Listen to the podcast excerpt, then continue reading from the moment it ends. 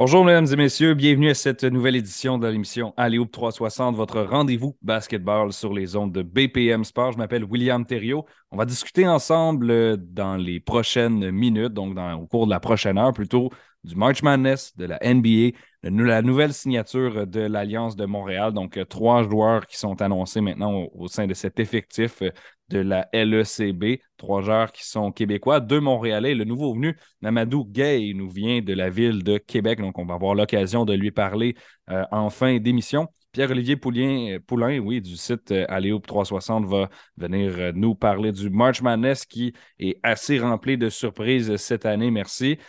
donc, en deuxième bloc, et on a Charles Dubébret pour, euh, pour euh, commencer tout ça avec euh, notre traditionnel bloc NBA. Il reste seulement deux semaines au calendrier régulier 2022-2023. Les séries éliminatoires de la NBA s'en viennent à grands pas. on va regarder un peu la situation de, deux équipes qui ont, attiré notre attention pour le moment.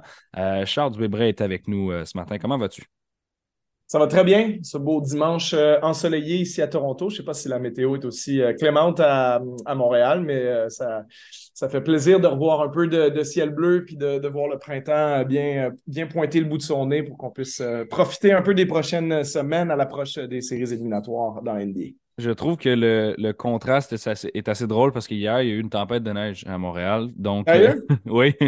Euh, donc, là, tu me dis, tu me parles de ciel bleu, de printemps. Moi, j'en rêve euh, actuellement. j'ai pas, c'est pas ça que j'ai vu hier. pas tourner le fer dans c'était pas ça mon objectif. non, non, mais tu l'as vraiment dit comme, comme quelqu'un qui ne savait pas. C'est correct, je, t'en veux pas du tout. Euh, c'est le désavantage de, vivre parfois à Montréal euh, au, printemps. Le mois de mars, c'est assez imprévisible. Donc, euh, oui, on, espère que la neige va, fondre bientôt. Charles, on, avait regardé avant de, commencer à enregistrer un peu ce qui, ce qui pouvait être intéressant. Puis, on, s'est dit qu'on ne pouvait pas passer à côté de, la blessure de, Paul George chez les Clippers de Los Angeles. Donc, euh, Paul George, qui, bon, vous l'avez peut-être vu circuler, blessure euh, assez. Euh, c'était pas le fun à regarder. je, ne vous le recommande pas. donc, qui sera à, l'écart du jeu du côté des, Clippers. On, genou droit, donc, la blessure après un contact avec, avec Lou lors d'un match contre le Thunder.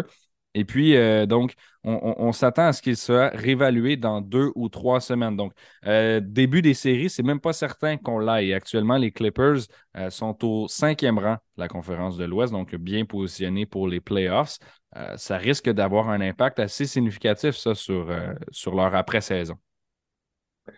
Oui, effectivement. Je pense que les Clippers, il y, a même une question peut-être un peu plus globale qui se pose avec cette équipe-là. C'est à quel moment on, considère, surtout si cette année, on n'arrive pas à se rendre loin en séries éliminatoires, que, c'est un échec total, euh, la, phase Paul George, Kawhi Leonard là-bas, alors qu'on avait tellement d'attentes quand on a réussi à faire un, gros splash avec l'échange de chez Gilgis Alexander et, un million de choix au repêchage pour avoir Paul George, ce qui convainquait Kawhi de, rentrer à la maison puis d'aller avec les Clippers. Euh, on sait que ces deux joueurs-là, c'est exactement ce que les équipes dans l'NBA recherchent, euh, des profils qui jouent des deux côtés du terrain, qui peuvent créer leur lancer, qui marquent dans les fins de match, qui ont beaucoup de polyvalence défensive. Donc, euh, les Clippers construisaient leur équipe autour de ces deux joueurs-là. Euh, on leur promettait des championnats, puis c'était pas fou de le faire. Mais il reste que maintenant, ben, après trois ans et demi, on a une finale de conférence qui a été jouée sans Kawhi Leonard d'ailleurs. Euh, et là, on est dans une position, comme tu le mentionnais, vois, 39 victoires, 36 défaites on n'est pas trop mal placé. C'est pas impensable de rattraper Phoenix en fonction du nombre de matchs que Kevin Durant va jouer d'ici la fin de la saison. Mais c'est aussi pas impensable de dégringoler dans le tournoi play-in, euh, voire même plus bas. C'est ce qui arrive en ce moment aux Mavericks de Dallas. On n'aurait pas prévu ça euh, pour, euh, pour les Mavericks. Mais les Mavericks, au jour d'aujourd'hui, rateraient non seulement les séries, mais le tournoi play-in. Ils sont 11e de hmm. l'Ouest. Et il reste que huit matchs à la saison régulière. Donc, Franchement, la, situation des Clippers n'est pas nécessairement euh, agréable. Euh, et ces, stars-là, George et Leonard, sont vieillissantes aussi, hein, en quelque part. Paul George, au mois de mai, va avoir 33 ans, donc dans, un mois et demi.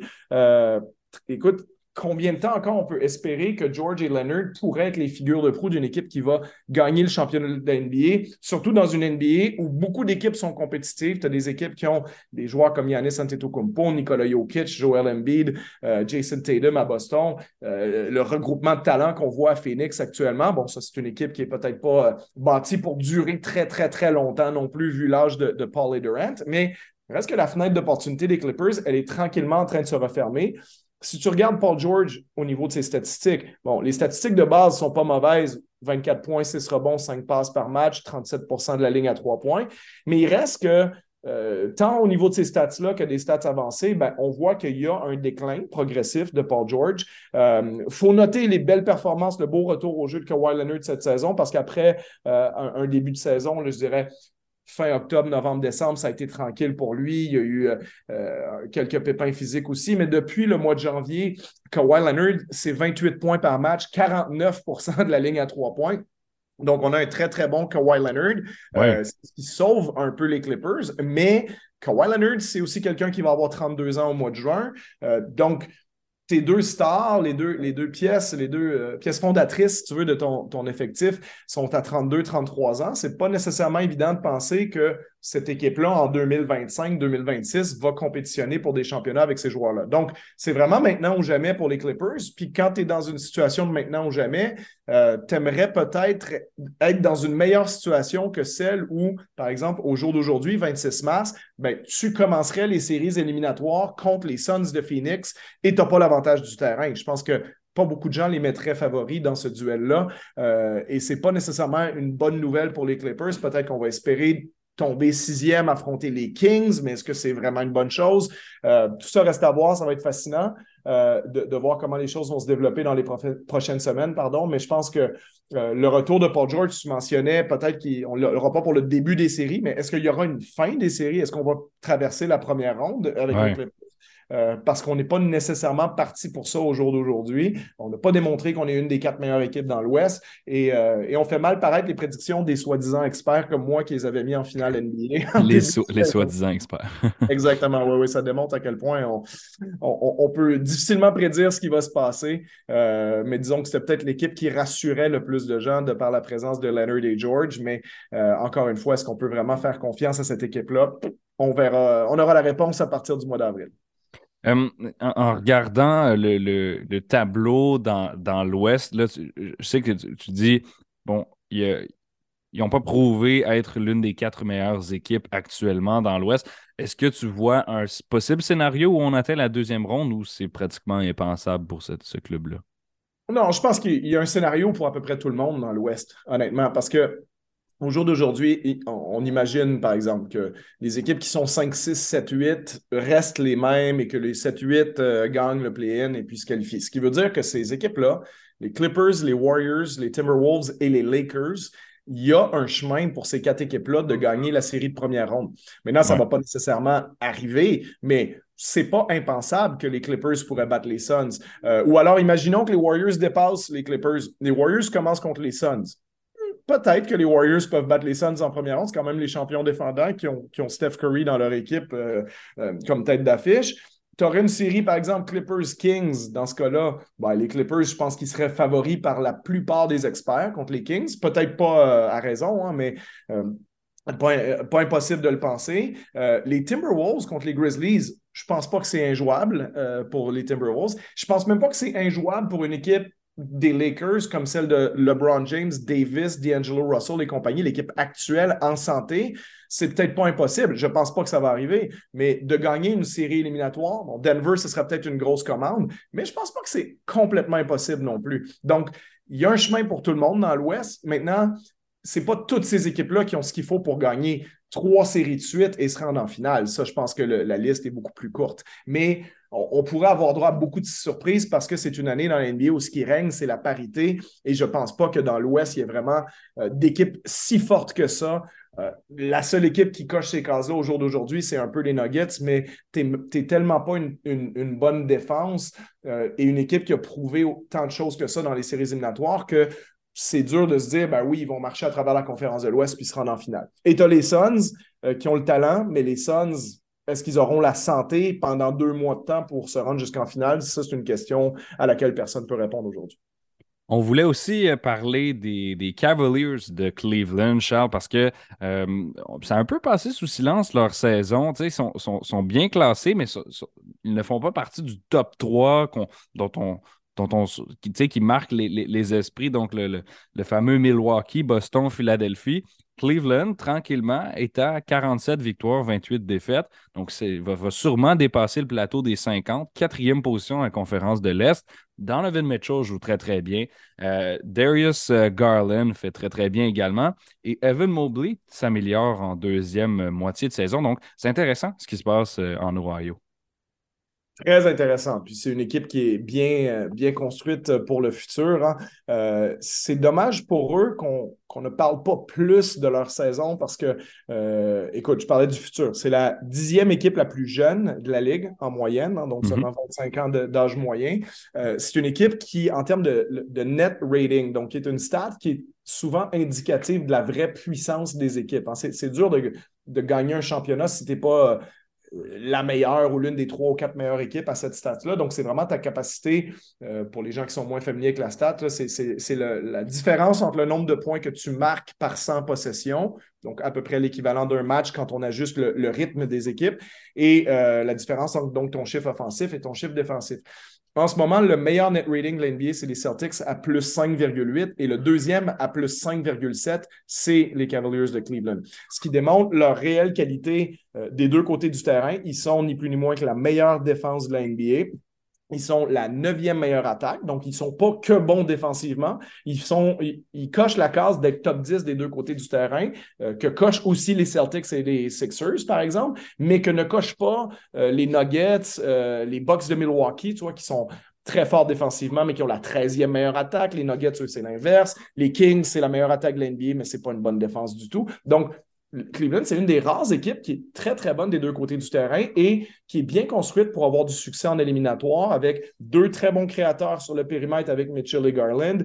Euh, Mobley, Evan Mobley, on ne parle pas assez de lui cette année, mais depuis le mois de janvier, il a fait un vrai bond en avant. On était un peu déçus de sa première moitié de saison parce qu'il était un peu le même joueur que l'année dernière, un peu ce qu'on reprochait à Scotty Barnes aussi à Toronto. Mais depuis janvier, c'est 19 points de moyenne, 55% du terrain, en plus de sa présence exceptionnelle en défense. Donc, Mobley qui continue à faire des pas vers l'avant alors que c'est un très, très jeune joueur, donc ça augure bien pour eux. Et Mobley et Allen, près du panier, ben, c'est extrêmement difficile de marquer des paniers faciles contre Cleveland. Donc, je, ne sais pas si Cleveland est prêt dès la première année de, l'ère Donovan Mitchell là-bas. Est-ce qu'ils sont prêts à se rendre en finale de conférence, aller même jusqu'en finale NBA? je pense que c'est difficile, surtout vu la force de Boston, Philadelphie et Milwaukee, qui sont probablement les trois meilleures équipes de la NBA au jour d'aujourd'hui. Mais euh, d'atteindre ces niveaux-là dans les deux, trois prochaines saisons, ça, c'est pas inenvisageable du tout pour cette équipe-là. Surtout avec le développement, comme je disais, de, de Mobley. Donc, euh, euh, très intéressant, très intriguant ce qui se passe là-bas. Et eux, ils ont vraiment le profil d'une équipe que peut-être tu ne veux pas affronter en séries éliminatoires parce que, imagine le classement, encore une fois, je vais faire comme dans l'Ouest. Le classement reste le même. Cleveland commence contre New York, gagne la série, se retrouve contre les Bucks. Bien entendu, je pense que les Bucks vont gagner cette série-là. Mais je ne pense pas que ça va être facile parce que si tu peux mettre un, un Mobley dans les pattes d'Antetokounmpo avec un Jarrett Allen qui va venir aider au panier, euh, tu peux avoir de la création de périmètre. Écoute, on peut argumenter que la création de périmètre de Mitchell et Garland est au moins égale, voire supérieure à celle que vont te donner Drew Holiday et Chris Middleton. Euh, je pense que les Bucks, bien entendu, sont la meilleure équipe, mais je pense pas que c'est une série qui finirait 4-0 ou 4-1. Je pense que ça irait plus loin que ça et que ça préparerait Cleveland pour les années futures. Donc, euh, euh, on garde un œil sur ce qui se passe à Cleveland parce que c'est une des équipes les mieux construites pour les prochaines années. je, veux te, poser une dernière question avec les Cavs. Euh, si tu fais partie, parce que là, tu nous dis ils vont être bien construits pour le futur, on, regarde pour, construire sur les prochaines années. Si toi, tu fais partie de l'état-major du front office de Cleveland ou du personnel d'entraîneur, cette année, qu'est-ce qui te dit, OK, on, a réussi euh, ce qu'on voulait faire, ce qu'on voulait commencer à construire? Ben, déjà d'avoir établis ta puissance défensive, parce que ça, c'est extrêmement important pour le futur euh, et, pour gagner des championnats. C'est dur de gagner si tu n'es pas une bonne défense. Cleveland, ils ont ça de par le profil de Mobley et Allen, qui, sont des bons protecteurs de panier. Puis Mobley, c'est pas juste protecteur de panier. Hein. C'est aussi un gars qui peut défendre sur le périmètre, qui a beaucoup de polyvalence et avec énormément de taille, bien entendu. Mais c'est qu'on a réussi à convaincre Garland et Mitchell, qui historiquement sont pas des très bons défenseurs, de faire beaucoup d'efforts de ce côté-là du terrain. Et ça, ça paye beaucoup dès la première saison de ce groupe-là ensemble euh, à Cleveland. Écoute, Mitchell, quand il est sorti de l'université, on percevait que c'était quelqu'un euh, qui pouvait être un très bon défenseur et toute sa carrière à Utah, ça a été un des pires euh, gardes défensifs de la NBA. D'ailleurs, ça a été une source de, faiblesse hein, pour le Jazz en séries éliminatoires de se faire transpercer en défense sur le périmètre. Et Mitchell était euh, très souvent coupable là-dessus. Donc, ça se camouflait derrière des performances offensives incroyables de sa part. Mais lui, qui n'était pas du tout bon défenseur à Utah, est devenu bien meilleur avec Cleveland. Et cette combinaison-là de l'effort des joueurs de périmètre avec Mobley et Allen, ben, c'est une très, très belle première étape pour construire une équipe qui peut compétitionner pour des championnats. Donc, j'aime bien cette, euh, cette réponse-là. Euh, Charles, avant de te, laisser y aller, je voulais euh, parler un petit peu de, l'Alliance parce qu'on a eu une, signature et tu m'as mentionné avant, avant d'enregistrer que tu connaissais un peu donc le, nouvel arrivant, Mamadou Gay, un ailier de 6 pieds 7 qui est natif de la ville de Québec. Tu nous dire un peu ce que tu, ce que tu connais sur lui ou où est-ce que tu l'as côtoyé? Ben, je, l'ai eu euh, sous mes ordres à Ottawa il y a deux ans. Euh, il est venu terminer l'année avec nous avec un, début de saison euh, difficile à Guelph. Il n'avait pas été conservé là-bas. Puis nous, on lui a donné une deuxième opportunité dans la saison 2021. Et puis Mamadou a vraiment très, très bien répondu à l'appel. J'ai beaucoup aimé ce que j'ai vu de lui, tant par sa capacité à, étirer le terrain avec son tir à trois points, mais il n'est pas que ça offensivement. C'est un joueur qui peut aller au rebond offensif, qui peut couper, qui peut se servir de sa taille. il y a des qualités avec ses longs bras défensives aussi où il peut défendre sur le périmètre, il peut euh, tenir un peu à l'intérieur aussi, prendre du rebond. Donc, euh, non, c'est un, très bon joueur que je suis euh, content qu'on puisse amener avec nous à Montréal. Et puis, moi, j'ai eu aussi l'opportunité de le croiser quand il était tout jeune à l'école secondaire de Rochebelle à Québec. C'était un, jeune très motivé par le basket qui était loin d'être mature physiquement à ce moment-là, mais son développement physique a suivi avec son développement basket. Puis, il fait une très, très belle carrière en ce moment. Donc, vraiment content qu'on puisse additionner un, bonhomme de Québec comme ça à, l'organisation de l'Alliance. Merci beaucoup, Charles. Je te souhaite une, belle semaine. Merci à toi aussi. Et justement, on va lui parler à Mamadou euh, donc dans deux segments, donc pour la fin de l'émission. Euh, mais juste avant, bloc March Madness avec Pierre-Olivier Pouillet. C'est maintenant l'heure de ce deuxième segment, l'émission Alléo 360 cette semaine, et on parle de basketball collégial. Ben oui, évidemment, parce que c'est le March Madness actuellement. On avait eu l'occasion d'en parler la semaine dernière avec Manuel Villeneuve, si vous vous en rappelez. Euh, c'était au début du tournoi, donc euh, on a effectué nos prédictions. Et comment dire, ben, euh, c'est plus pantoute ça, le tableau, maintenant. Donc, il y a eu énormément de surprises cette semaine, que ce soit en première, deuxième ronde, au Sweet 16. Maintenant, on est rendu au Elite 8. Il y a des équipes qui se qualifient pour le, Final Four, donc les demi-finales il y a des surprises énormément. Aucun euh, numéro un, donc aucun one seed ne s'est rendu jusqu'au Elite 8. Il y a juste une équipe championne parmi euh, celles qui, ont, atteint, parmi les universités qui ont atteint cette étape-là, donc les quarts de finale du March Madness. Grosse, grosse, grosse surprise un peu partout. Euh, Pierre-Olivier Poulain est là aujourd'hui pour, pour nous en parler. Comment vas-tu aujourd'hui? Salut Will, comment tu vas? Eh, ça va bien, ça va bien. Et, euh, toi? Écoute, euh, officiellement, je n'ai jamais fait de bracket euh, pour le, March Madness cette année, mais j'imagine que je devrais être bien en bien meilleur état que si j'avais fait un bracket pour ce tournoi-là parce que, comme tu l'as dit, il y a des surprises à tous les coins. C'est juste incroyable. Moi, j'ai perdu mes deux finalistes la même soirée à l'intérieur d'une heure. Ça a été assez brutal. Donc, quand Alabama et Houston ont été. Puis probablement la même, euh, genre la première heure quasiment du tournoi, comme probablement 95% de tous les brackets faits aux États-Unis. C'est. Non, non, ça, ça, a été. ça a été euh, assez, euh, assez surprenant donc, comme, expérience cette année. première fois de l'histoire du March Madness qu'il n'y a aucun numéro un d'aucune section là, qui se rend jusqu'au Elite 8, donc assez surprenant. Euh, ce qu'on va faire aujourd'hui, c'est vous mentionner les équipes qui se sont rendues jusque-là et regarder un peu leur parcours. Donc, ça a été quoi les, les gros moments du March Madness? Parce que si vous l'avez manqué, ben, on, est là, on fait un, peu, un peu du rattrapage et euh, bon, des prévisions pour ce qui s'en vient parce qu'il nous reste le 1er avril. Donc, ce sera les deux matchs du Final Four et le 3 avril, donc dans une semaine, pour être exact, ben, c'est euh, lundi, donc le championnat national du March Madness. Et donc, euh, je te propose de faire ça section par section, Pierre-Olivier. Donc, on, va y aller euh, avec le sud pour, commencer. Le match-up ici du Elite 8, San Diego State classé 5 et Creighton classé 6. Leur match n'a pas été encore disputé. San Diego State a notamment vaincu Alabama. Parle-moi un peu de leur parcours. Mais écoute, il faut dire en partant que le, championnat vraiment de, cette section du tableau, c'est vraiment euh, un affrontement unique parce qu'on a parlé de San Diego State qui va jouer ce, match-là du 8. Ben, c'est la première fois de l'histoire du programme qu'on se rend aussi loin euh, dans, le tournoi pour du côté des Aztecs de San Diego State. Puis, on, justement, on va affronter Creighton, qui, eux, atteint un premier Elite 8 en 82 ans. C'est la première fois depuis 1941 que ce mhm. programme-là se rend aussi loin euh, à ce tournoi-là. C'est juste absolument fou. Puis quand on regarde un peu, euh, surtout San Diego State, une victoire contre Alabama, ça, c'est, euh, je pense que ça fait un peu le, plaisir d'à peu près tous les fans de, basketball et de sport universitaire américain, parce qu'on mhm. sait à quel point Alabama sont extrêmement puissants au football. Ils ont gagné énormément de championnats dans les dix dernières années. Et là, on voit qu'ils sont en train de devenir une puissance dans, au basketball également, dans un deuxième sport quand même assez majeur. Donc, le fait de voir peut-être Alabama, ça peut-être donné un peu de, joie à, tous ceux qui veulent voir le, Crimson Tide perdre.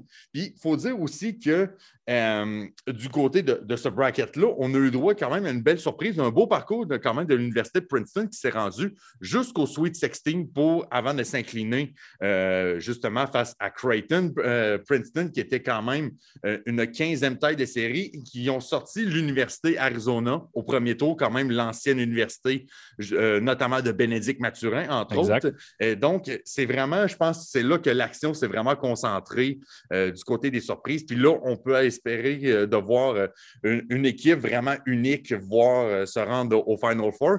Tu sais, oui, c'est le fun, les Duke, c'est le fun, les, les Kansas, les Kentucky, les, la Caroline du Nord, les UCLA, mais ça fait du bien de voir d'autres universités performer de la sorte, puis peut-être avoir une chance de gagner ce championnat-là quand même assez majeur. Absolument. Les gros noms se sont fait sortir très tôt cette année. Il y en a même comme North Carolina qui faisait même pas partie du tournoi. Donc, une année assez spéciale dans, la, dans la. Quand tu regardes San Diego State, ils ont battu Charleston en première ronde. Ensuite, ils ont disposé de Furman. Euh, donc, au deuxième tour, Furman, euh, numéro 13, qui avait battu Virginia par un point euh, en première ronde. Virginia qui était classé 4. Et ensuite, belle victoire de 61-64 contre Alabama. Et puis Creighton, de leur côté, a battu NC State numéro 11, Baylor numéro 3 et finalement Princeton. Donc, leur, parcours a été facilité un peu parce que les, les, gros, les grosses équipes se sont faites sortir avant qu'elles les affronter dans le tableau s'ils suivaient une logique. Donc, c'est un peu ça qui s'est passé un petit peu partout. Donc, c'est bien intéressant de, voir ça. Euh, match euh, qui est diffusé à 2h20 dimanche. Donc, euh, ce, segment est enregistré dimanche matin, donc à l'heure où on, se parle. Ce n'est pas, pas encore le cas, ce n'est pas encore prêt. Donc, Maintenant, passons à la prochaine euh, section du tableau qui est le Midwest. On va avoir droit à un affrontement Miami-Texas. Et Texas, qui est classé 2, ben, c'est l'équipe qui, euh, qui, est techniquement la plus puissante qui, est encore en vie dans ce tournoi-là. Exactement. Avec Texas, on a, on a une deuxième tête de série. Il faut dire que euh, malgré tout ça, malgré qu'il soit considéré comme l'équipe la mieux classée, entre guillemets, mais ça pourrait, ça pourrait être quand même un premier Final Four depuis 2003 pour les Longhorns. Même quand Kevin Durant jouait son, année universitaire avec Texas, l'université n'avait même pas réussi à se rendre aussi loin dans le tournoi. Donc, ça aussi, c'est le fun de voir. Et Miami, un peu, qui est un peu l'équipe de la destinée, un peu. Je ne sais pas pour toi, mais il y, a, toute une équipe, euh, soit 13, 14, 15, qui réussit à, à, amasser deux victoires mais aussi une autre qui est peut-être classée plus en milieu de parcours, qui réussit vraiment à se rendre loin. Mais là, je pense que les Hurricanes sont à peu près cette équipe-là. Il faut dire qu'ils ont sorti Indiana euh, qui était classé numéro 4 et, un des meilleurs programmes euh, au pays cette année euh, par 17 points. Et aussi au Sweet 16, quelle victoire par 14 points contre les Cougars de l'Université de Houston, probablement classée la meilleure équipe aux mm-hmm. États-Unis avant le tournoi. C'est tout un tour de force qu'ils sont en train de faire. c'est une équipe qui en sont à leur deuxième Elite 8, le premier étant arrivé l'année passée. Donc, un peu comme Alabama qu'on voit présentement, est-ce que Miami peut commencer à devenir euh, une puissance aussi au basketball après avoir eu des années de gloire euh, au football américain? C'est à voir. C'est euh, quelque chose qu'on risque de voir se concrétiser plus avec le temps. Mais je pense que du côté de Miami, là, si on est capable d'aller chercher une victoire contre Texas, ce serait tout un parcours que ces jeunes-là seraient en train de faire. Les Hurricanes qui ont une fiche de 28-7 euh, cette saison, donc c'est quand même euh, c'est bien. Hein, un, bon, ratio de, de, de victoires-défaites, classé cinquième dans leur section. Euh, est-ce qu'on va battre Texas? On va avoir la réponse à des 5 heures, 5 heures 5, oui, euh, cet après-midi. Donc, euh, on, verra bien. La semaine prochaine, on va pouvoir vous, résumer ça. Texas qui a eu un, parcours relativement plus simple que les autres. Donc, on a vaincu Colgate au premier tour par 20 points. Par la suite, Penn State, qui, avait, qui, est classé 10, qui avait réussi un upset contre Texas AM. Et au Sweet 16, on a battu Donc par, euh, par 12 points. On n'a jamais vraiment eu chaud particulièrement pour, euh, pour Texas. Donc, euh, match contre Miami cet après-midi pour obtenir une place au Final Four. Et, dirigeons-nous vers le bas du tableau. Ces équipes-là ont déjà joué leur match de Elite 8, donc on connaît l'identité des participants au Final Four.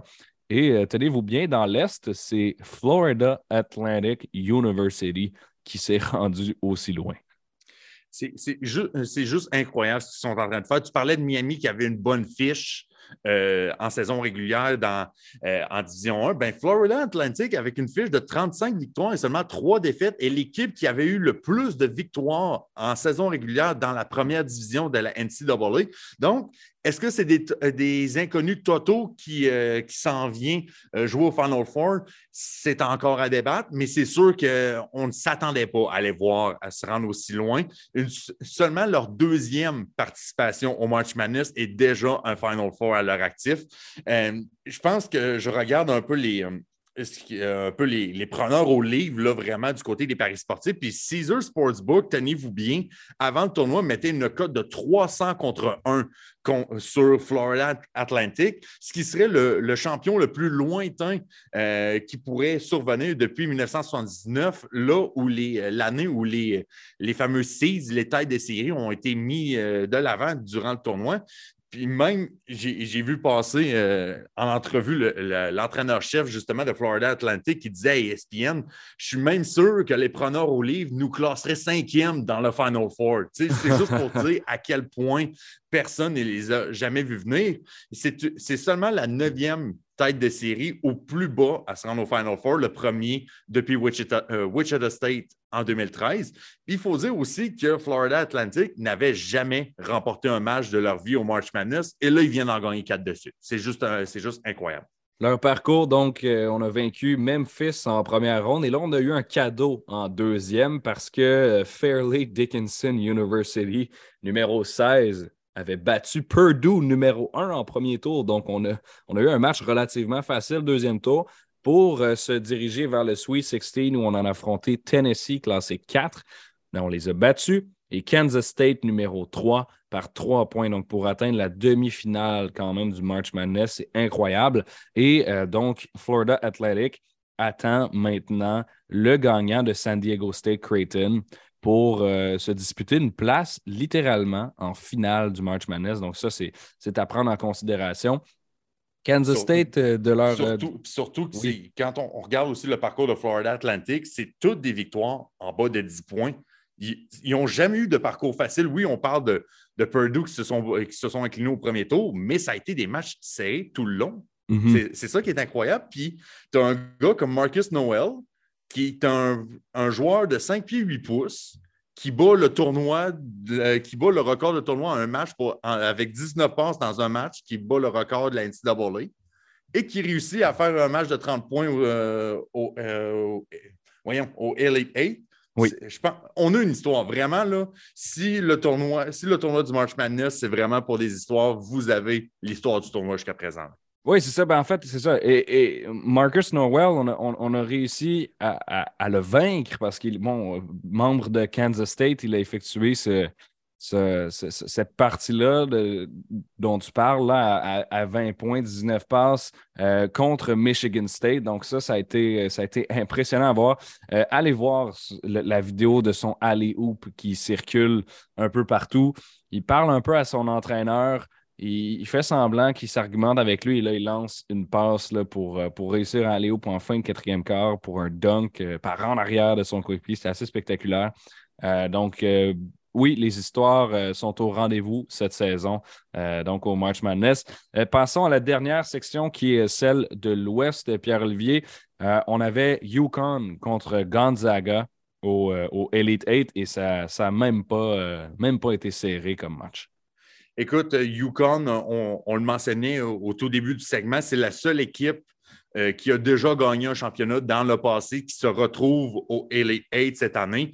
Et quand on regarde leur parcours, c'est juste à quel point ils sont dominants. On sait que l'Université du Connecticut sont très reconnus pour leurs programmes féminins qui sont euh, une véritable entité dans le, basketball universitaire féminin. Malheureusement, ils se sont fait éliminer, je crois, de mémoire par Ohio State euh, du côté des filles. Ben, je pense que du côté des garçons, on a faim pour se venger un peu parce que quand on regarde un peu le, parcours des, Huskies de Yukon, c'est une machine en deuxième demi. Si tu veux essayer de battre les, euh, les Huskies euh, dans ce tournoi-là. Il faut que tu aies une première demi absolument euh, phénoménale parce que quand on regarde depuis le début du tournoi, en deuxième demi, les Huskies ont un différentiel de plus 69.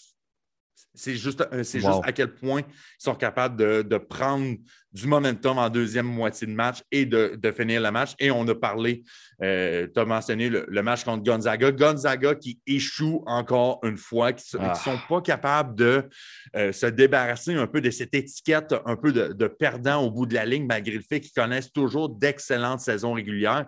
Puis on l'a vu hier, ils n'ont juste pas été capables de tenir le rythme en deuxième demi. C'est plate un peu pour euh, Joe Timmy qui, qui va devenir, euh, qui, qui, sera jamais probablement le meilleur joueur à avoir passé euh, du côté de l'Université Gonzaga qui, qui, qui, jouait son dernier match hier, qui était un, senior de dernière année, puis qui a finalement vu son équipe se faire éliminer par les Huskies. Mais écoute, je pense que euh, c'est dur de dire dans, ce contexte de tournoi qui est la finale avant la finale, mais je pense qu'on a peut-être euh, euh, l'Université du Connecticut contre, contre Miami, là, Miami ou Texas, là, mais je pense qu'on peut peut-être parler de la finale avant la finale de ce côté-là. là oui, c'est ça, exact. Donc, Yukon qui va, euh, qui va affronter soit Miami ou Texas. Et euh, par la suite, ben, ça va être le championnat national. Personnellement, j'avais Alabama-Houston. Ça s'est mal passé pour moi. J'avais également Marquette et Gonzaga en Final Four. Même pas passé proche. Donc, euh, bon, ça sera meilleure chance pour moi la, prochaine fois. Avant de te laisser y aller, Pierre-Olivier, il y avait un point que, que, tu voulais aborder, que tu as mentionné avant qu'on commence à enregistrer c'est pas l'année où on, regarde un, espoir, un prospect pour le repêchage de la NBA très attentivement. Hein?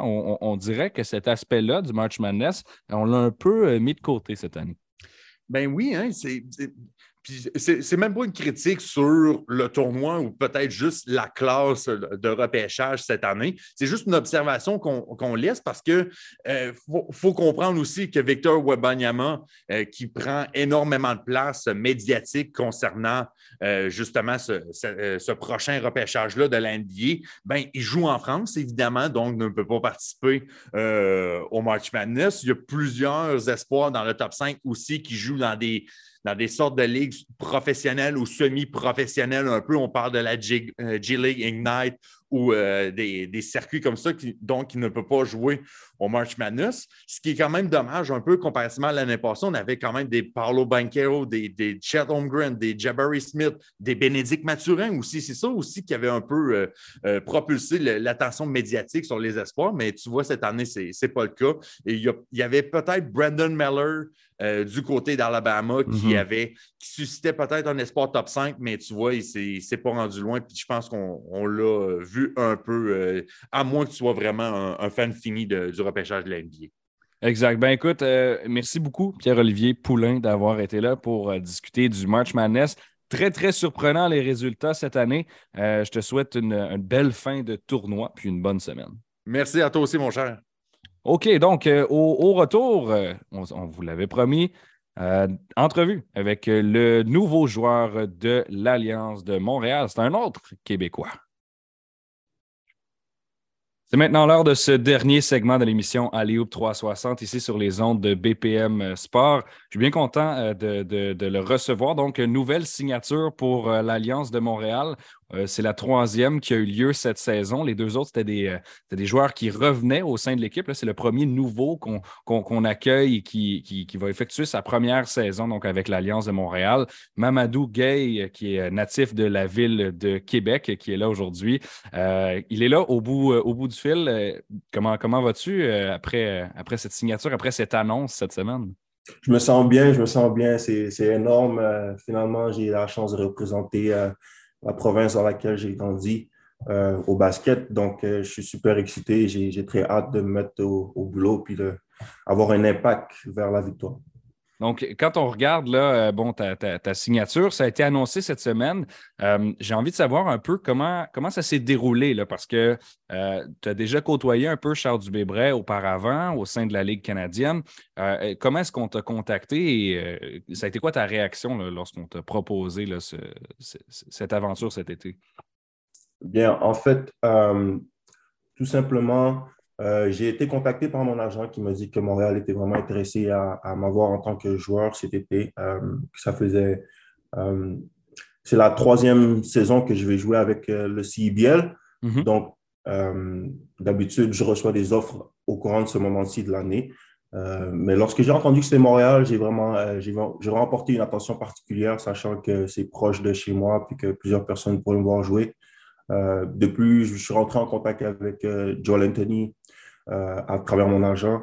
Euh, puis par la suite, euh, on a juste fait rouler la machine jusqu'à temps qu'on arrive à, une entente où est-ce qu'on s'est mis les deux du même côté pour que je puisse signer et qu'on soit les deux à l'aise, moi et l'Alliance. Donc, tu, le mentionnais, ça va être ta troisième saison au sein de la, de la LECB, ta quatrième euh, équipe au total. Donc, tu avais joué avec les Stingers d'Edmonton en 2019. ensuite, en 2021, tu as joué pour les Nighthawks de Guelph et aussi avec les Blackjacks d'Ottawa. Donc, tu as déjà de l'expérience dans cette, euh, dans cette ligue-là. Parle-moi un peu de, ce que tu connais de la ligue, puis à, quel point ça peut être bon pour toi de, d'en avoir un peu déjà d'expérience pour continuer à jouer justement dans ce même calibre. Bien, euh, le, LECB ou CIBL, c'est vraiment une ligue qui grandit à chaque année. Euh, je l'ai vu évoluer dès ma première année quand j'ai été repêché avec euh, Edmonton Stingers. C'était une ligue qui sortait d'un peu nulle part. On ne savait pas où est-ce que ça allait, comment ça allait, ça allait se dérouler. Mike Morrell, qui est le, au top, a vraiment bien fait ça, je pense, parce qu'au au, fil des années, j'ai vu j'ai vu la Ligue se grandir en termes de talent et surtout en termes de, médias, de coverage. Puis en termes de tout, ce qui, touche le basket ici au Canada commence à évoluer puis à grandir avec le, LECB. Euh, donc, l'expérience que j'ai, je pense que ça m'aide beaucoup parce que je vois à quel point cette ligue grandit et à quel point ça, apporte de l'attention. Puis, euh, dans les années précédentes, il y a eu des joueurs qui ont eu plusieurs. Tous les joueurs qui jouent dans cette ligue-là ont des très bonnes vues dépendamment de leur performance. Mais ça ouvre énormément de portes, puis c'est vraiment une ligue qui s'améliore à chaque année. Et, de ton côté, donc, tu as joué, tu comptes 28 matchs d'expérience au sein de cette ligue-là. Tu as des, des, moyennes de 9 points, 3 rebonds et demi au cours de, de ces rencontres-là. Est-ce que ça va être spécial de le faire un peu plus près de la maison? Parce que là, tu jouais à, tu jouais à Edmonton, tu jouais à Guelph, tu jouais à Ottawa. Maintenant, tu joues à même ta province. Oui, ça va définitivement être spécial. Euh, voir des visages familiers dans les estrades qui me supportent, qui m'ont vu jouer il y a peut-être 10, 15 ans. Maintenant, je suis excité de leur montrer qu'est-ce que je peux faire au niveau professionnel. c'est définitivement une situation qui me plaît quand je suis plus proche de la maison, plus proche de la famille, plus proche d'un de, environnement que je connais. Et c'est définitivement je, je, comme j'ai hâte là, j'ai hâte d'aller représenter, euh, représenter Montréal, l'État de Québec. Hâte qu'on y aille et qu'on fasse, on fasse beaucoup de bruit. Quoi. Puis on, le voit aussi avec ton, ton sourire présentement, ça se, ça se sent que, que, que tu as hâte, hâte d'y aller. Donc, euh, je, te, je te souhaite que, que, ça se passe bien, évidemment. Euh, quand on regarde ton expérience, ton expérience professionnelle actuellement, donc tu joues en Uruguay, en, en, Amérique du Sud, ça a été ça ta, ta, dernière saison. Euh, Parle-nous un peu là, de, de, de comment ça s'est déroulé. déroulé. C'est comment jouer au basket professionnel en Amérique latine? Jouer au basket en Amérique latine, il fait chaud, il fait extrêmement chaud. C'est l'été qui arrive, qui arrivait euh, lorsque j'ai posé mes pieds en Uruguay. Euh, jouer au basket, à chaque fois, on entre dans une nouvelle situation, il faut s'adapter, il faut s'ajuster, puis il faut donner de son meilleur. Tu vois. On n'a pas le temps de juste, euh, de juste relaxer, il faut vraiment comme y aller tout le temps. jouer en Uruguay, c'était c'était great. Moi, j'ai vraiment aimé l'Uruguay. Montevideo était la ville dans laquelle j'étais. Le niveau de basket était très, était, bien élevé pour moi. Euh, il y avait beaucoup de bonnes compétitions. Il faisait chaud dans le gym, mais c'était un très, très bon challenge. Euh, j'ai eu mes hauts et mes bas, mais il y a vraiment eu des bonnes, des bonnes expériences. Puis j'ai vraiment beaucoup appris de cette, de cette expérience en Uruguay. Et juste avant, bon, tu disais il faut s'adapter quand on change de milieu de basket. Avant l'Uruguay, ça a été le Japon pour toi. Donc, ça, c'est complètement différent, hein, on s'entend. Euh, donc, ça a été comment, euh, justement, je te pose la même question. Jouer au basket en, Asie, au Japon, tu as passé deux ans là-bas, donc avec, avec euh, deux clubs qui sont donc Yokohama, Gifu. Ça, ça s'est déroulé comment là-bas? le Japon était exceptionnel, honnêtement. C'est une, différente culture. c'est des gens qui sont très, très organisés, des gens qui sont très, très, très, très gentils et polis.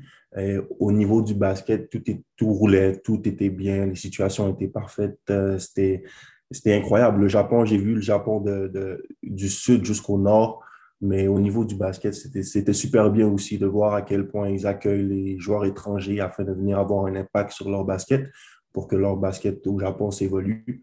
Euh, c'est sûr qu'en passant de, de, de, pays à pays, tu, tu vois les différences entre les joueurs. Je te dirais que euh, la différence entre le Japon et euh, l'Uruguay, c'est qu'au Japon, les joueurs sont peut-être un peu plus petits, beaucoup plus rapides, mais en Uruguay, les joueurs sont plus athlétiques, plus de ma taille. Donc, c'est vraiment, ça fait, ça, donne un différent style de basket. Puis c'est là que l'ajustement est vraiment important. Puis c'est, euh, de mon côté, puisque je suis un joueur qui est polyvalent, puis que je peux toucher plusieurs facettes, c'est cool d'aller de pays en pays parce que je peux m'ajuster très rapidement puis rentrer dans un système de jeu qui, qui est différent de celui dans lequel je jouais auparavant et quand même euh, faire ce que j'ai à faire.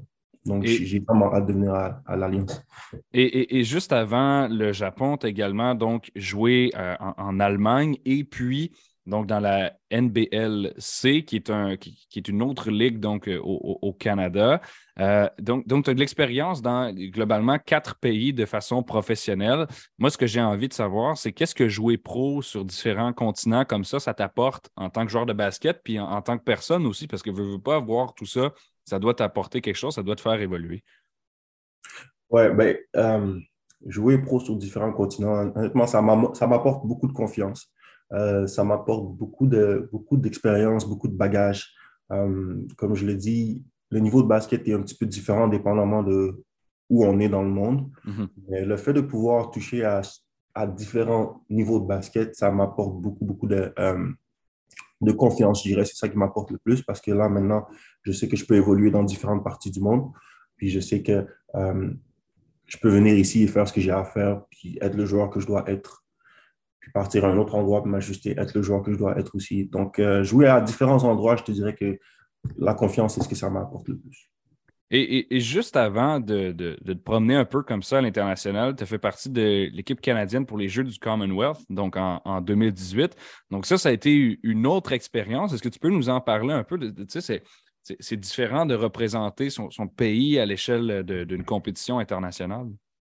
Oui. Euh, D'ailleurs, je l'ai derrière moi, le, Jersey Canada, avec lequel j'ai joué au Commonwealth.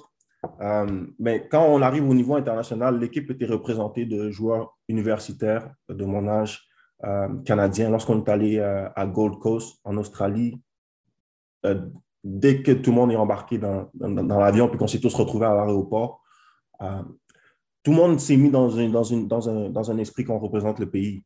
Donc, c'était plus, il n'y avait plus de compétition entre nous. Tout le monde voulait juste avoir le meilleur temps possible, puis pouvoir évoluer, puis gagner une médaille pour le pays. Donc, lorsque tu représentes euh, la nation, c'est vraiment plus à propos de, de toi, c'est plus gros que, que juste, que juste soi-même. C'est vraiment, on, cherche à avoir un impact pour notre pays. Puis euh, nous, on était la première, la première cohorte à aller au Commonwealth Games, puis représenter le Canada en basketball. Puis on a fini deuxième, donc c'était incroyablement bien. C'était un, euh, des meilleurs voyages que j'ai vécu. On est toujours avec euh, Mamadou Gay, nouvelle signature de l'Alliance de, Montréal. Donc, on vient de discuter de ton, euh, parcours professionnel, mais juste avant, bon, tu as été développé au Québec, ici. Parle-nous un peu de ton développement basket quand tu étais adolescent à l'école secondaire. Ça a été quoi tes programmes, ton parcours? Comment est-ce que tu t'es développé finalement? Eh bien, euh, moi, tout d'abord, j'ai commencé, j'étais à l'école de basket euh, Rochebelle, qui se mhm. situe à Sainte-Foy, à Québec. Euh, c'est là où est-ce que j'ai commencé, où est-ce que j'étais, j'étais personne de trop spécial. J'allais jouer au basket le matin fortement, puis j'espérais pouvoir me démarquer des autres jusqu'à ce que ma dernière année de secondaire, euh, j'ai eu un impact plus important sur l'équipe, ce qui m'a permis d'être recruté au Cégep de Sainte-Foy. Mm Passant au Cégep de Sainte-Foy, ma première année, j'ai fait ce que j'avais à faire. J'ai montré que je pouvais jouer puis que, puis que j'avais ma place dans l'équipe, mais j'étais vraiment, et je le suis toujours, mais j'étais vraiment long et, maigre un peu. Euh, ce qui me donnait des avantages particuliers parce que je pouvais être placé euh, à différentes positions sur le terrain, puis je pouvais substituer plusieurs joueurs. Euh, mais lors de ma deuxième et troisième année, c'est là que je me suis, je me suis vraiment démarqué. Euh, c'est à ce moment-là que j'ai commencé à avoir euh, de très, très bonnes saisons. donc, heureusement, ma deuxième et troisième année au Cégep de Sainte-Foy, j'ai eu meilleur joueur de la ligue, meilleur joueur de l'équipe. Donc, ces deux années-là m'ont vraiment, vraiment poussé, ils m'ont vraiment montré que, à être ils m'ont montré comment être un, un, meilleur leader, comment être un, un, joueur qui a la balle dans ses mains la plupart du temps. Puis ça m'a vraiment préparé pour le, niveau supérieur qui était euh, l'Université d'Alberta. Donc, euh, par la suite, euh, j'ai décidé de quitter le Québec à la fin de mon cégep et d'entrer dans les rangs de l'Université d'Alberta. Puis, sous le coach Barnaby Craddock, L'Université de l'Alberta, pour ceux qui ne connaissent pas, c'est un powerhouse en termes de, sport dans le mm-hmm. Canada. Euh, très, très fort au basket, au hockey, au volleyball. Donc, c'est une, énorme culture du sport là-bas. on était très bien encadrés où est-ce qu'il y avait beaucoup de support, des très, bonnes, euh, des très bons euh, établissements. Puis cette expérience-là à l'Université d'Alberta m'a vraiment permis de, d'apprendre mon anglais, premièrement, de voir une différente partie du Canada, deuxièmement, puis troisièmement, de, de compétitionner contre des meilleures équipes dans l'Ouest. Euh, la Ligue québécoise, malheureusement, n'avait que, ou juste, n'avait que cinq équipes dans la Ligue à ce moment-ci. Celle, du, celle, du, euh, celle de, euh, de l'Ouest en avait 17. Donc, ça, ça a amené beaucoup plus de compétition, puis, ça, puis beaucoup plus de visibilité. Donc, lorsque je me suis euh, je me suis intégré à l'Université d'Alberta, ça, vraiment, euh, ça a ouvert les portes, puis ça m'a vraiment permis de, de, voir le basket euh, d'une manière plus grande que juste le Québec. Puis par la suite, heureusement, j'ai eu de très bonnes années. J'ai eu un coach qui me faisait confiance. On est allé loin. On a, on a gagné conference deux fois. On, a, on est allé au championnat national trois fois. Puis c'est tout ce qu'il me fallait pour que je, fasse un nom de moi-même et que je puisse intégrer euh, les équipes canadiennes et que je puisse par la suite euh, aller jouer au professionnel. Non, mais c'est intéressant comme ça d'entendre euh, ton expérience puis ton développement. Puis en termes de, sur le terrain, j'ai envie de te connaître, puis j'ai envie de faire connaître aussi aux partisans qui, de l'Alliance qui nous écoutent si tu avais décrire en termes de, type de joueur, parce que tu es un ailier de 6 pieds, 7, mais au-delà, tu as un style de jeu, tu as des forces. Euh, si tu nous décris un peu comment, tu te comportes sur le terrain. OK, donc moi, je suis un joueur très, très versatile euh, qui a plusieurs différentes qualités. J'ai de longs membres, donc c'est facile pour moi de jouer euh, défense sur plusieurs positions. Je peux garder les points guard, tout comme je peux garder des centres. je peux par la suite aussi attaquer le basket au niveau offensif. Je peux attaquer le basket et je peux aussi également shooter du trois points. D'habitude, j'essaie de garder mon, mon 3 points average proche de 38-42% par année. J'en shot pas énormément, mais je vais être prêt lorsque le ballon arrive vers moi à shooter des trois points. Et lorsque le shot n'est pas là, j'essaie de, de bouger, créer de l'offense, l'offensive. Euh, mais principalement, je te dirais que beaucoup de versatilité, beaucoup de, beaucoup de défense, beaucoup de transition. Si vous me voyez en transition, vous allez me voir courir. Je vais me rendre où est-ce que je dois être, essayer d'aller jusqu'au panier, attraper des fautes ou kick out pour, le meilleur, pour une meilleure option. Mais principalement, ces trois-là, je te dirais que oui, la défense, euh, la transition, les trois points, la versatilité, c'est vraiment c'est, ce qui rentre dans mes cordes. Est-ce qu'il y a un, euh, modèle de, de, joueur NBA que tu as beaucoup regardé quand tu étais jeune? Tu te dis, OK, moi, je, veux jouer un peu comme, euh, comme, comme ce, comme ce, joueur-là.